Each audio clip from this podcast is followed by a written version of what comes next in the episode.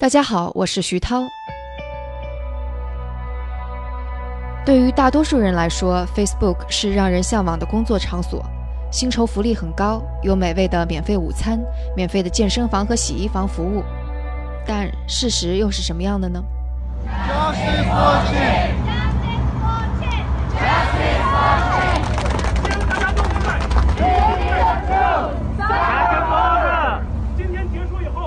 硅谷当地九月二十六日中午，接近四百名的华人是聚集在 Facebook 总部门口。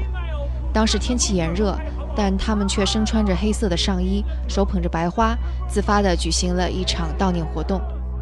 他们悼念的是一名叫做陈清的华人。九月十九日，他从 Facebook 硅谷总部园区四楼一跃而下。年仅三十八岁。A Facebook employee jumping to their death. Facebook employee reportedly committed suicide after jumping from fourth floor. We were saddened to learn that one of our employees passed away at our Menlo Park headquarters. We're cooperating with police in their investigation and providing support to employees. 之后，关于他自杀原因的猜测在互联网上纷纷出现。 大部分都把矛头指向了 Facebook 的工作压力、绿卡签证困境以及同事上下级的关系。Maybe they'll have a town hall meeting in which they answer a few questions, tell you to go get some counseling, call some crisis numbers, and sweep everything under the rug. And in two weeks, they'll hope that you forget about this whole thing, and they won't have. 这是 Patrick，Facebook 的前技术负责人。他曾经被 Facebook 开除，并在澄清自杀后，在自己的 YouTube 频道上做出了感同身受的评论。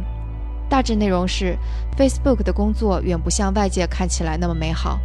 而且事件发生以后，Facebook 企图息事宁人，甚至不让员工谈论此事。目前视频观看的量是到了四十六万次。所以，澄清在结束自己生命之前究竟经历了什么？Facebook 对此事件又是什么样的态度？这种事件为什么会在 Facebook 发生？那今天和我们在一起聊这个话题的是龟星人和 Pin West 驻硅谷的记者杜晨，他在事发后采访了多名 Facebook 的员工和相关人士，希望能够从客观角度还原事实。欢迎来到生动活泼传媒旗下硅谷早知道。这个世界因科技创新而巨变，那就请和我一起在最前线观察科技创新所带来的变化、影响和机遇。我是徐涛。Hello，杜成，欢迎做客硅谷早知道。Hello，徐涛，Hello，大家好，呃，很高兴又能够跟大家一起聊一下呃新的一个事情。嗯，那这个事情是发生在国庆节前，对不对？是九月十九号。是的，对，呃，这位呃 Facebook 的这个华人员工，他名字叫做陈琴，然后这里我们就叫他陈先生吧。然后他是在九月十九号的，应该是中午左右的一个时间。呃，在 Facebook，也就是他工作的这个公司总部的一个，就是在 Menlo Park，可能很多我们硅谷的朋友都知道，呃，就是在 Menlo Park 的 Facebook 总部的一栋楼上，啊从四楼应该是跳了下来，当场就结束了自己的生命。嗯，然后当时我记得你有跟我说说，嗯，其实事情发生之后，大家都不太知道究竟发生了什么，而且坊间的传言会非常多。嗯，是的，呃，他这个事情发生了之后呢，因为 Facebook 是按照一个标准的这种内部的一个算是比较负面的事件，呃的这种操作的原则是在安排这些事情，然后以及相对来讲去做一些言论方面的这种控制，然后免得无论是内部也好，或者说从内部引发到外边的一些。一些讨论，免得出现一些呃虚假的消息啊，然后免得出现太多各种匪夷所思的这种传闻。所以事情发生之后，比较长的一段时间里，应该有有几天的时间里边吧，Facebook 都没有公开站出来明确的说，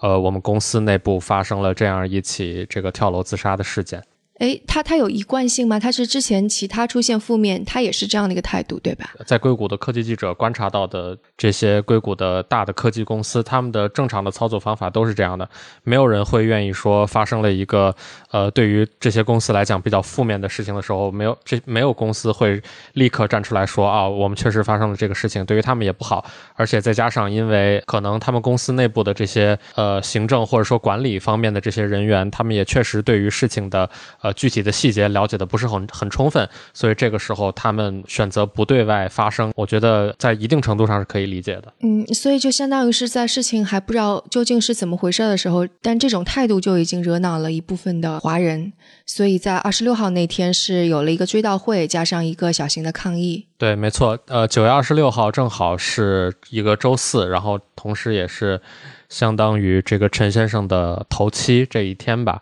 然后，呃，因为在呃从陈先生跳楼自杀一直到九月二十六号这中间的一周时间里边，呃，很多华人他们会呃没有看到 Facebook 对于这个事情有一个正面的这种反应，呃，在他们看来是。感觉好像 Facebook 是在刻意隐瞒消息，就是因为可能自杀的呃这位陈先生跟他们一样都是华人嘛，所以他们会有一种呃不由自主的这种感觉到自己的利益被侵犯了，或者说自己的这个权益没有得到保障，呃没有人为这个陈先生发声，所以当时很多参与这个悼念活动的这个人，特别是这个悼念活动的几位主要的组织者，他们在当时呃那段时间都是比较气氛的，所以他们就在九月二十六号的那一。周里边，呃，很快的就组织起来了这么样的一个活动。嗯，所以你是参加了那次那次的活动？我应该是刚好前一天刚刚出差回来，然后手头还有一些别的工作，然后但是我的同事就发给了我这样一个消息，当时应该是周三吧，就这个活动还没有开始，然后就看到应该是组织者他们的一个公众号。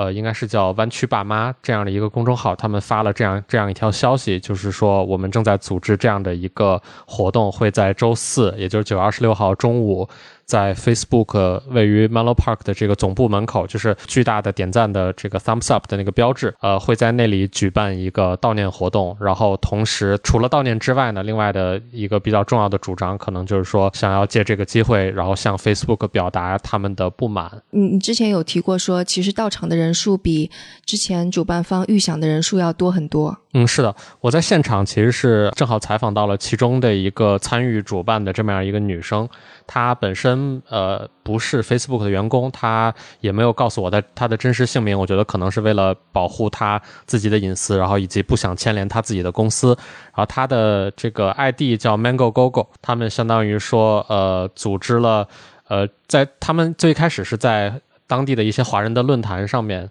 呃，发一些帖子。如果他们举办这样一个活动的话，看大家有没有兴趣参与。然后他们最开始预想的可能是能有个十几二十个人左右站在那里喊一喊口号，然后为陈先生做一个简单的哀悼，然后他们就比较满意了。但是没想到那个帖子在华人论坛上的帖子，呃，反响比较热烈。然后最后他们就拉了一个微信群，然后这个微信群在应该是在活动前晚就已经加到了可能三百多，将近四百人左右。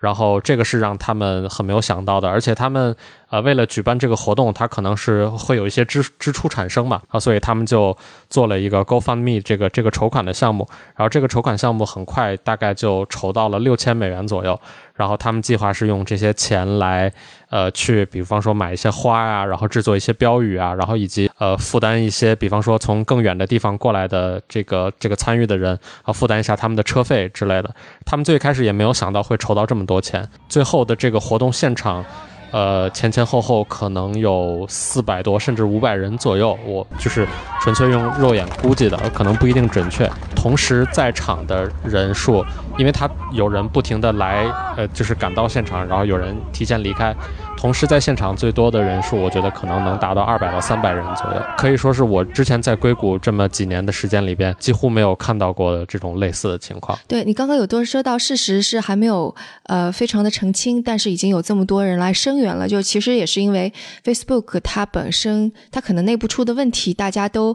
略有耳闻，对不对？嗯，是的。呃，很多我在现场采访到的一些参与者，这些当中大部分愿意接受采访的都是那个不是 Facebook 的员工，很多是就是从湾区各地别的公司赶过来的这些人。呃，有极少部分在现场采访到的是这个 Facebook 的员工，然后很多接受采访的人，他们都说，就是 Facebook 的这种。呃，内部的这种高压的工作环境，高压的这种这种对待员工的这种文化，在湾区都是呃相当于家喻户晓的这么样一个情况。然后，特别是涉及到这个跳楼自杀的陈先生，他本人工作的这个部门正好也是 Facebook 的广告部门，这是 Facebook 内部工作压力相当于最大的、背负的业绩压力最大的一一个业务板块。很多到场的这些呃悼念活动的参与者呢，他们的一个一个比较重要的诉求就是说，我们是不是应该在这个揭露 Facebook 内部的这种高压文化上边，呃，发出更多的声音，然后发出这些参与者他们作为华人在硅谷的华人这个群体，呃，是不是应该发出更多的声音？这个是很多在现场的采访对象他们对我说的。嗯，那涉及到具体涉及到陈先生这个事情上，你后来有搞清楚一些来龙去脉吗？我在后来的，就是从九月十九号，然后一直到今天，这个应该是已经过去了大半个月的这个这个时间里边吧。呃，我又跟非常多的 Facebook 内部的员工，无论是呃在其他部门工作的，然后无论是在广告部门工作的，然后甚至我接触到了跟陈先生呃有过同组经历的的一些员工。然后他们跟我算是从不同的角度吧，分享了他们的这个所观察到的东西。然后我通过他们的这个对我的表述，然后以及做一些交叉的这种验证，然后最终我拼凑出来了一个仍然不能说是百分之百真实，但是已经无限接近呃真实情况的这么样的一个一个我我所了解到的情况，大概是这样。嗯嗯，所以是什么样的？OK，我觉得这里有必要先对陈先生的这个背景做一个介绍。然后他享年是三十八岁，之前是在呃国内在浙江大学读书。然后后来在国内有了一段时间的工作经历之后，然后才到了美国，然后去了南加大上了一个学，在一年零七个月或者一年零八个月左右之前通过了面试，然后加入到了 Facebook。他相当于因为年龄已经相对来讲比较大了，然后他身边的这些。呃，员工呢很多，呃，无论是华人也好，然后无论是其他的就是普通的就不带有种族标签的这些所有的员工也好，很多的年龄都比他小，所以他本人本身就有一种我觉得应该可以叫做同行压力吧，就是 peer pressure 的这种感觉啊，这个大概是他所处的背景。然后他在 Facebook 工作的这个岗位是 Facebook 的的广告部门，然后具体来说呢是 Facebook 的广告定向产品组。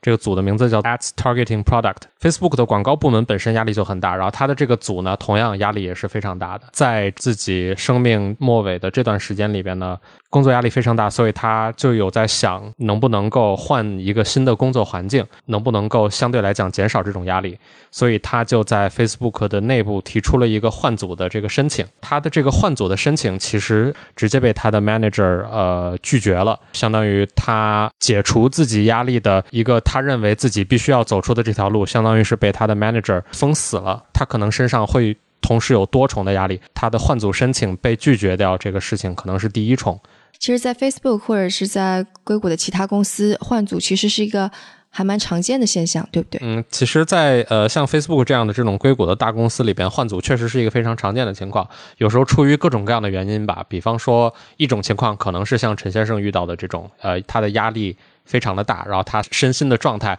不能够长期持续的坚持下去，然后所以他想要换组，这可能是一种情况。另外的情况，比方说有这个员工他本身对于新的公司里边新的业务或者是对于新的技术产生了。新的兴趣，然后他对于自己手头上正在做的这些东西呢，没有那么以前那么大的兴趣了，所以他想要做一些让自己更感兴趣的事情。那以这样的原因呢，大公司内部换组提出这个换组的申请也是完全没问题的。呃，像 Facebook 这样的这种硅谷大公司，比方说 Facebook、亚马逊啊、Google 啊，呃，是一个非常典型的例子。在这样的大公司里边，manager 应该是。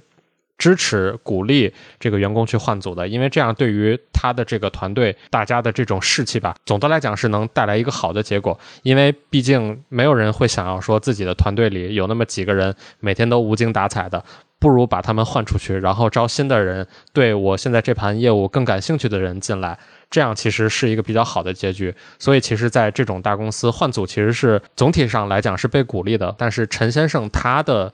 换组被拒的这个遭遇可以说是，嗯，非常罕见的一种情况吧。嗯，然后你说的那是只那只是第一重的压力，对，这是他的这个第一重压力。然后第二重压压力，我这边了解到的情况是，他在呃生前的两周左右的时间，他被分配到了一个公司这个广告系统。内部的重大宕机事故，他被分配了一个这样的事故，他要修复宕机的这个事故。然后这样的事故在 Facebook 内部叫做 Severe Site Event，简称就是 SEV。他分配到了一个级别非常高的 SEV，如果不修复的话，每秒钟、每分钟都会产生几十甚至上百万美元的这种损失，所以是算是一个非常严严重的事故。然后他领到了这个 SEV 呢，然后它是 Facebook 内部的一个自动化的一个脚本，或者说我们叫它一个。机器人也好，是这个机器人告诉他说，你必须要在十二天内，也就是两周左右的时间内，要修复掉这个重大的宕机事故。然后呢，陈先生他因为当时的压力非常大，然后他想要试着把这个推迟一段时间，相当于在公司内部的这个系统里边尝试着做这样的一个改动。但是很遗憾的是，另外一个机器人，然后把他的这个推迟 deadline 的这个操作给给拒绝掉了。相当于告诉他说，你必须要在呃原定的这个 deadline，也就是十二天之内，把这个重大的宕机事故给修复好。然后这个相当于是给陈先生在他的这个生前的最后两周时间内，增添了又一层非常巨大的这种压力。然后他在九月十九号终结自己的生命的时候，那个时间应该正好是重大宕机事故修复报告截止日期的前一个小时。这个我了解到的情况大概是这样的。然后还我还看到，包括你的报道，还有其他一些媒体的报道当中有说到，他会担心自己失去这份工作，然后因此失去待在美国的可能性，是吗？对，是的，这块可能要回去到刚才我们提到的第一层压力做一个是补充。一点的这种叙述，他换组被拒绝这个事情呢，理论上不是说这个呃他的经理直接告诉他说我拒绝你的这个换组，他所遇到的情况是他在当前的这个业绩考评的这个季度，Facebook 内部是啊应该是六个月一次得到了一个差评，这个差评的名字叫做 Meets Most，这个字面翻译成中文的意思就是呃满足了大部分的预期，基本达标是吧？呃，基本达标，对，呃外部的人可能会觉得这个听起来是一个不错。的呃评价，但是其实，在 Facebook 内部，这个算是一个比较重大的差评，比较少出现。比这个 Meets Most 还要更糟糕的评价也有，但是那些就非常罕见了。因为陈先生拿到了这个差评，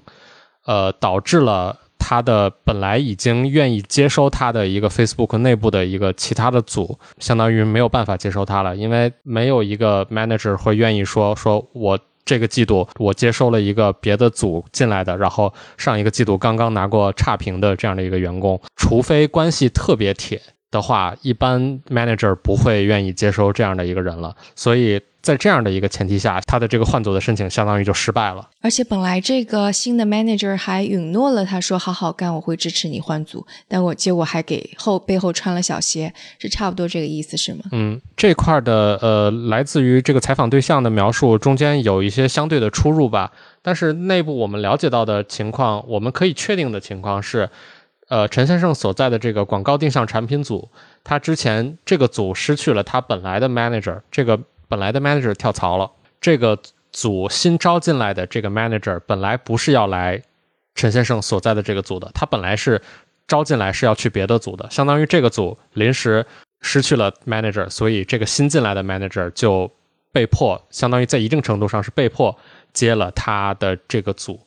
呃，然后有采访对象跟我说说，嗯。这个新来的这个 manager，他的一些管理的这种手段，或者说他的这种风格，呃，在这个采访对象看来是跟 Facebook 原有的这种呃整体上形成的这种呃管理的风格是不太一致的。然后有采访对象跟我说，说这个 manager 是一个类似于用鞭子抽人啊。呃呃，不太客气的这样的一个 manager，但是也有其他的采访对象跟我说，呃，这个 manager 确实允诺了陈先生，说如果你这个季度好好工作，把你手头上的事情做到尽善尽美，然后我最终肯定是会帮你这个忙，呃，让你的这个转组的这个申请通过的。我们可以确定的一个情况是，陈先生所在的这个组在之前的这个季度里边，在这个新的 manager 到来之前，已经有那么几位员工，呃，转组申请已经通过了，已已经转走了，相当于他的这个组面临一个严重的这个人力资源不足的这么样的一个一个情况。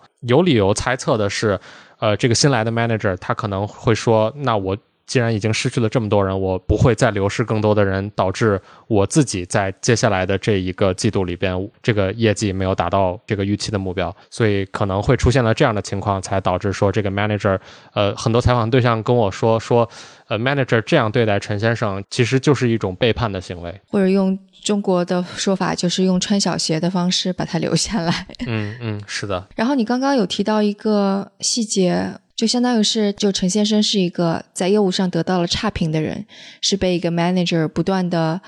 给施加压力的人，但同时他还需要承担着类似于拯救嗯 Facebook 几百万美元利润的工作。这看起来就相当于是本来就已经一个非常呃悲催的状态的人，却需要拯救世界的这样的一个状态，是吧？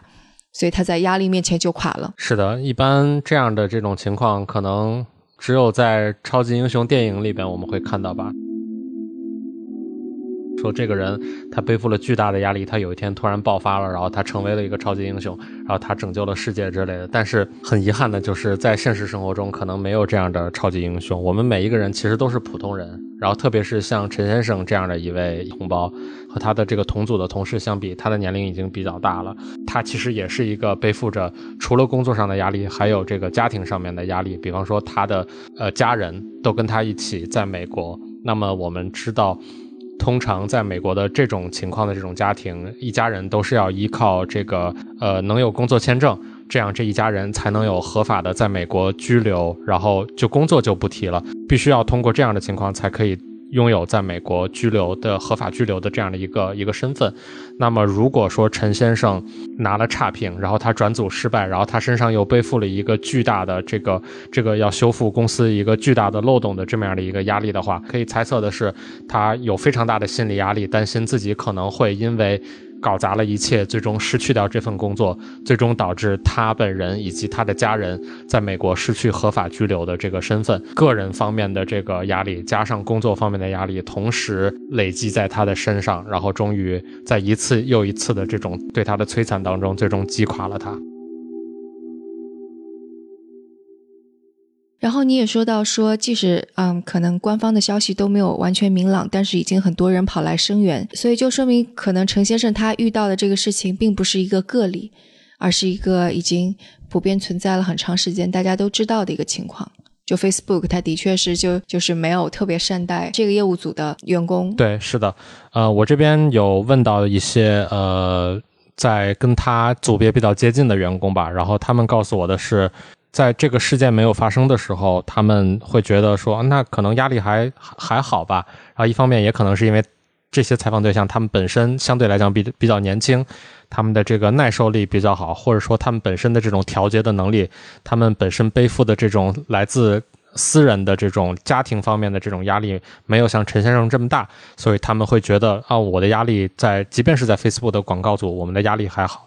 但是有一个采访对象跟我说，在这个事件发生了之后，他在反省，说自己会不会是自己的这种对于压力评估的这种标准出了问题。然后，呃，言外之意就是说。那他可能过去一直，无论是主观上，或者说这种下意识的，呃，忽视了自己身上所承担的这种这种业绩的压力吧。至于很多呃接受采访的这个呃不在 Facebook 广告部门工作的，就是也是 Facebook 的员工，大家都知道，因为 Facebook 的广告部门背负的是几乎公司全部的这个收入的来源，所以他们的这个压力是非常非常大的。Facebook 最一开始他们在创业初期的时候是有一个非常著名的这个座座右铭嘛，有有。一个标语叫做 “Move fast, break things”，就是快速行动，破除陈规嘛。这其实是一种鼓励探险、鼓励试错的这么样的一种一种公司文化。但是到今天，他们已经增长到了这么样的一个程度的时候，在很大的程度上，他们仍然在鼓吹这种文化。虽然2014年的时候，Facebook 已经把这个标语已经在一定程度上修改了，但是在很大程度上，他们仍然在推崇这种高速增长的文化。但是对于广告部门来说，他们身上背负的这种 outperform 的这种压力，跟其他部门相比，或者说跟整个公司相比，其实是非常不对等的。所以至少在广告部门来讲，他们的管理风格或者说他们的这种所处的这种工作文化，已经变成了一个趋近于保守的这种传统的大公司的这种管理的方式。就这种压力，这个这个部门的压力跟中国的九九六比是怎样的？我在写我的这个文章的时候，我也确实在想这个问题。可以总结一下，就是说，可能大家的工作压力都比较大，大家都需要高速的增长，无论是在呃中国的科技呃互联网公司，还是在美国的科技的互联网公司。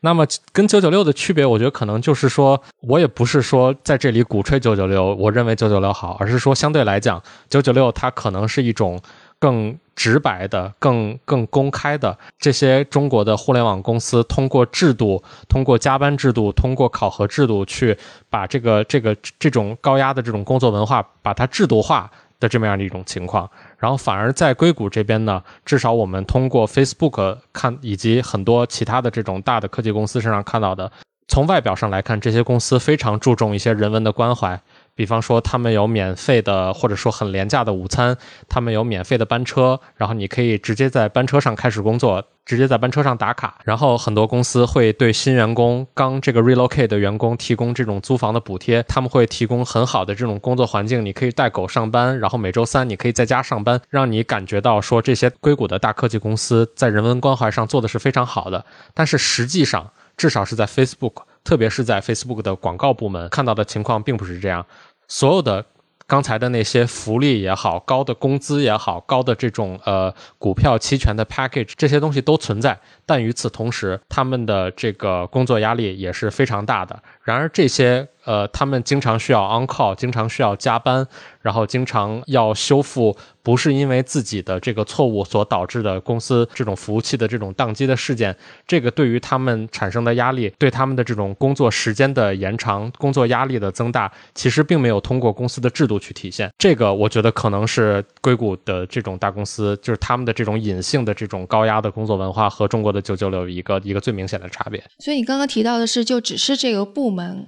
可能他的压力会大一些。其实其他的一些 Facebook 的部门并没有这么大的压力，对吧？因为我其实我的这这次的采访主要还是围绕着陈先生他所工作的这个组以及他的所在的这个部门。对于其他部门的这个情况，我了解的不是非常多。但是呃，我所就是我之前听说到的一个很多。呃，在硅谷的这些科技公司的从业者，他们都会跟我说的是，说 Facebook 这个公司普遍来讲，比其他的这种大公司的压力相对来讲是是要大一些的。这个在这个在业界内，呃，业界都是相当于家喻户晓的。我记得之前好像是那个 Glassdoor，就是。给这个公司打分，然后有一定程度上是那个匿名社交的一个一个网站。对，就相当于给雇主打分。对，给雇主打分。然后他做过最受欢迎的这个雇主名单的这个排行里边，Facebook 去年是第一，然后二零一九年它好像是跌到了第七名左右。所以说可以体现出来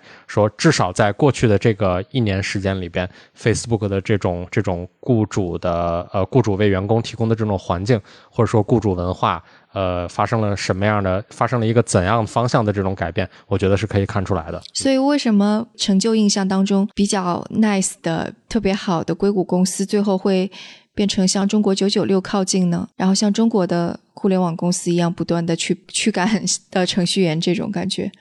我觉得，如果从 Facebook 这家公司上面来说，它可能就是确实。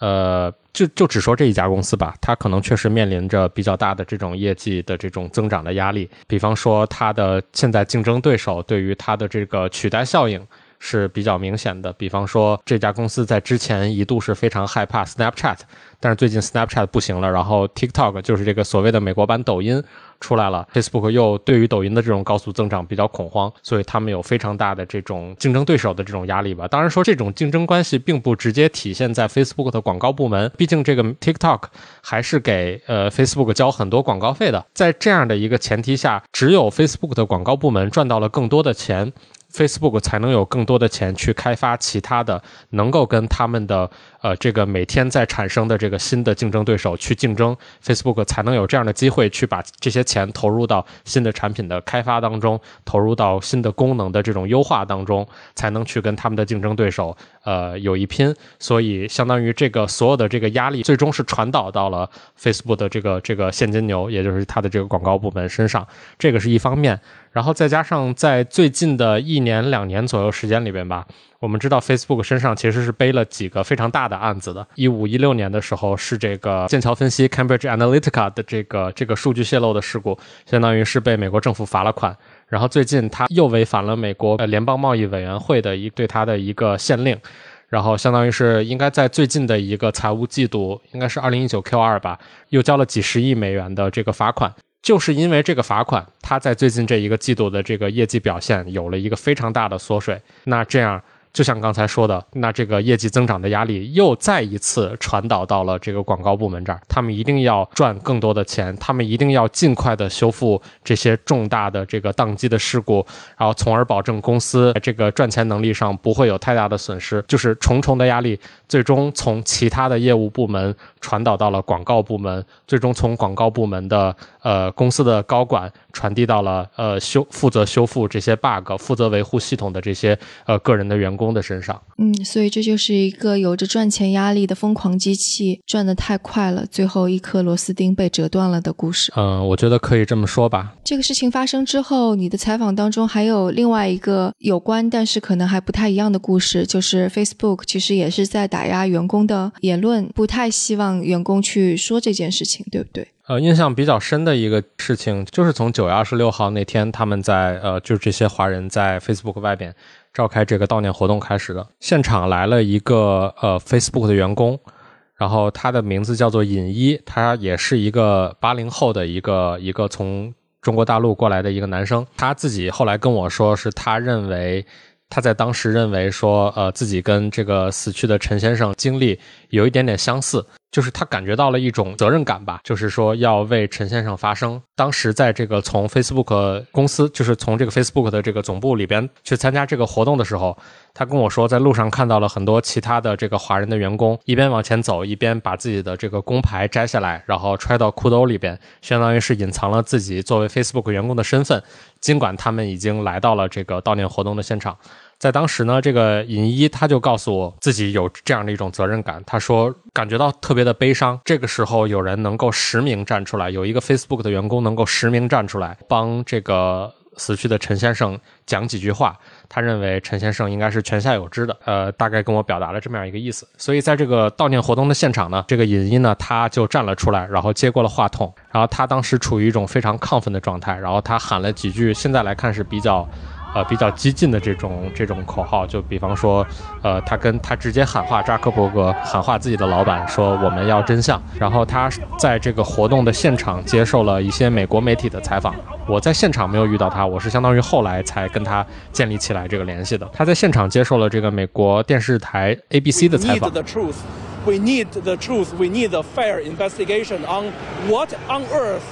had happened. Between his 事后，他意识到了说：“那我没有经过公司允许接受采访，那这可能是一个违反公司政策的一个事情。”然后他就把这个事情回到公司之后，把这个事情汇报给了自己的 director，也就是他的这个所在的这个部门的总监。然后他当天在周在九月二十六号周四的这个下午，跟他的 director 开了一个一对一的会，然后把这个情况大概做了一个报告。事后，他收到的这个 HR 的一个邮件，在这个邮件里呢，HR 告诉他说：“请你不要继续呃任何内部和外部的呃人员去关于这个事情做讨论。”然后这个邮件里面有一句话是这么写的：“说所有的沟通，所有的 communication。”都通过 Facebook 内部的团队在管理。当时这个邮件呢，是让尹一感觉非常的不爽，所以他觉得自己可能是被针对了，他就又去找这个 HR。他当时跟我说的是，公司不应该限制他跟内部的员工或者外部的人士去讨论这个事情。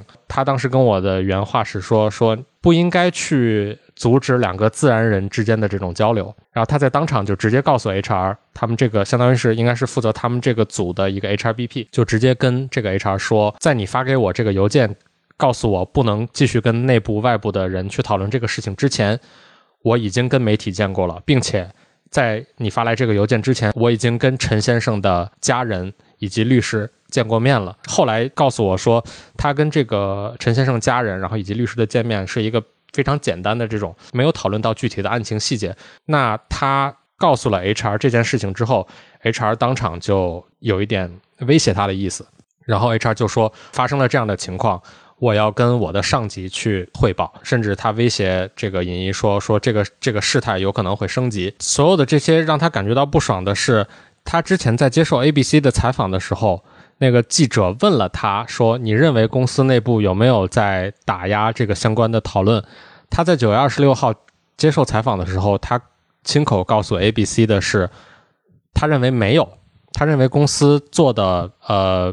OK。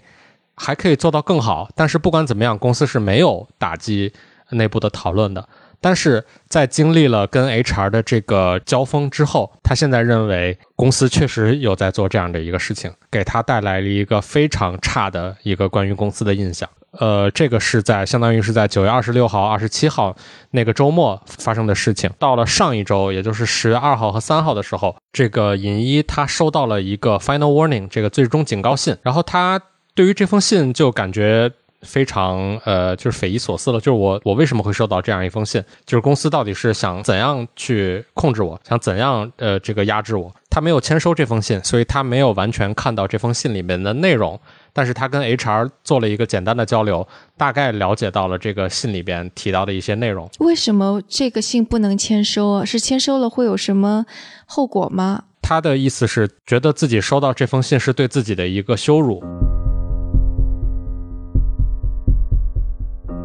他跟我说过的一句话是说，勇气其实是一个价值的判断，不是说我去蹦个极，然后我就是一个勇敢了。如果我不冒着生命的危险的话，那这个东西其实完全没有任何的勇敢、勇气可言。呃，就是在这样的一个危机级别的一个事件发生的时候，我们所做的选择是会背负着更加沉重的代价的。比方说，他选择亮出自己的身份，接受媒体的采访。然后违背公司的这些政策，去跟呃内部的员工去讨论，去跟外部的陈先生的这个家属进行一个沟通。他认为做这样的事情是肯定会背负一些可能的代价的，但是他仍然不认为这样做这样的事情是错误的，这个符合他的价值观，就他没有做错什么。所以他没有签收这封信。后来我们知道，其实这封信跟开除完全没有关系，它只是一个言辞更加激烈的一个一个 HR 的这种警告信而已。通常收到这个信的人，不代表他一定会被开除，但是有这个开除的可能性。然后他就拿他就去问了自己的 mentor 这个事儿，然后 mentor 给对他的一个回应是让他感觉到非常的匪夷所思的。这个 mentor 当场就拒绝跟他讨论这个事情。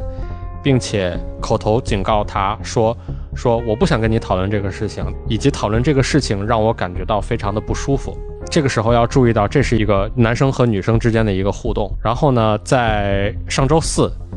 尹一收到了一个通知，HR 发来的，告诉他说这个导师。”就这个女生把他举报到了 HR，说的理由就是说跟他之间的这种互动让我感觉到非常不舒服。就是这里就比较危险了，因为这是一个男生和女生之间的这种互动，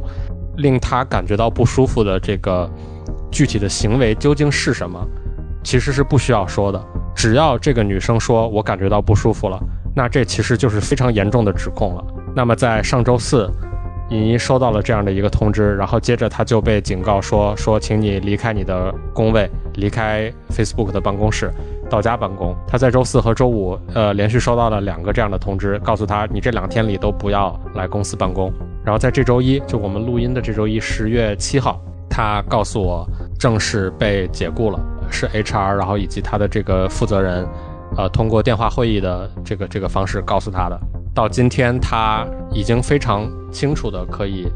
下这个判断，就是说，他认为公司确实是在关于陈先生自杀的这个事情，呃，压制这个相关的讨论。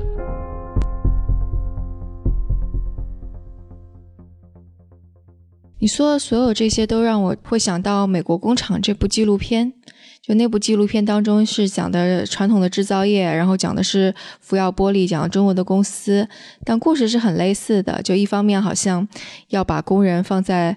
流水线上面，要让他们不停的工作，直到他们精疲力尽为止；另外一方面，可能当工人想要去有一些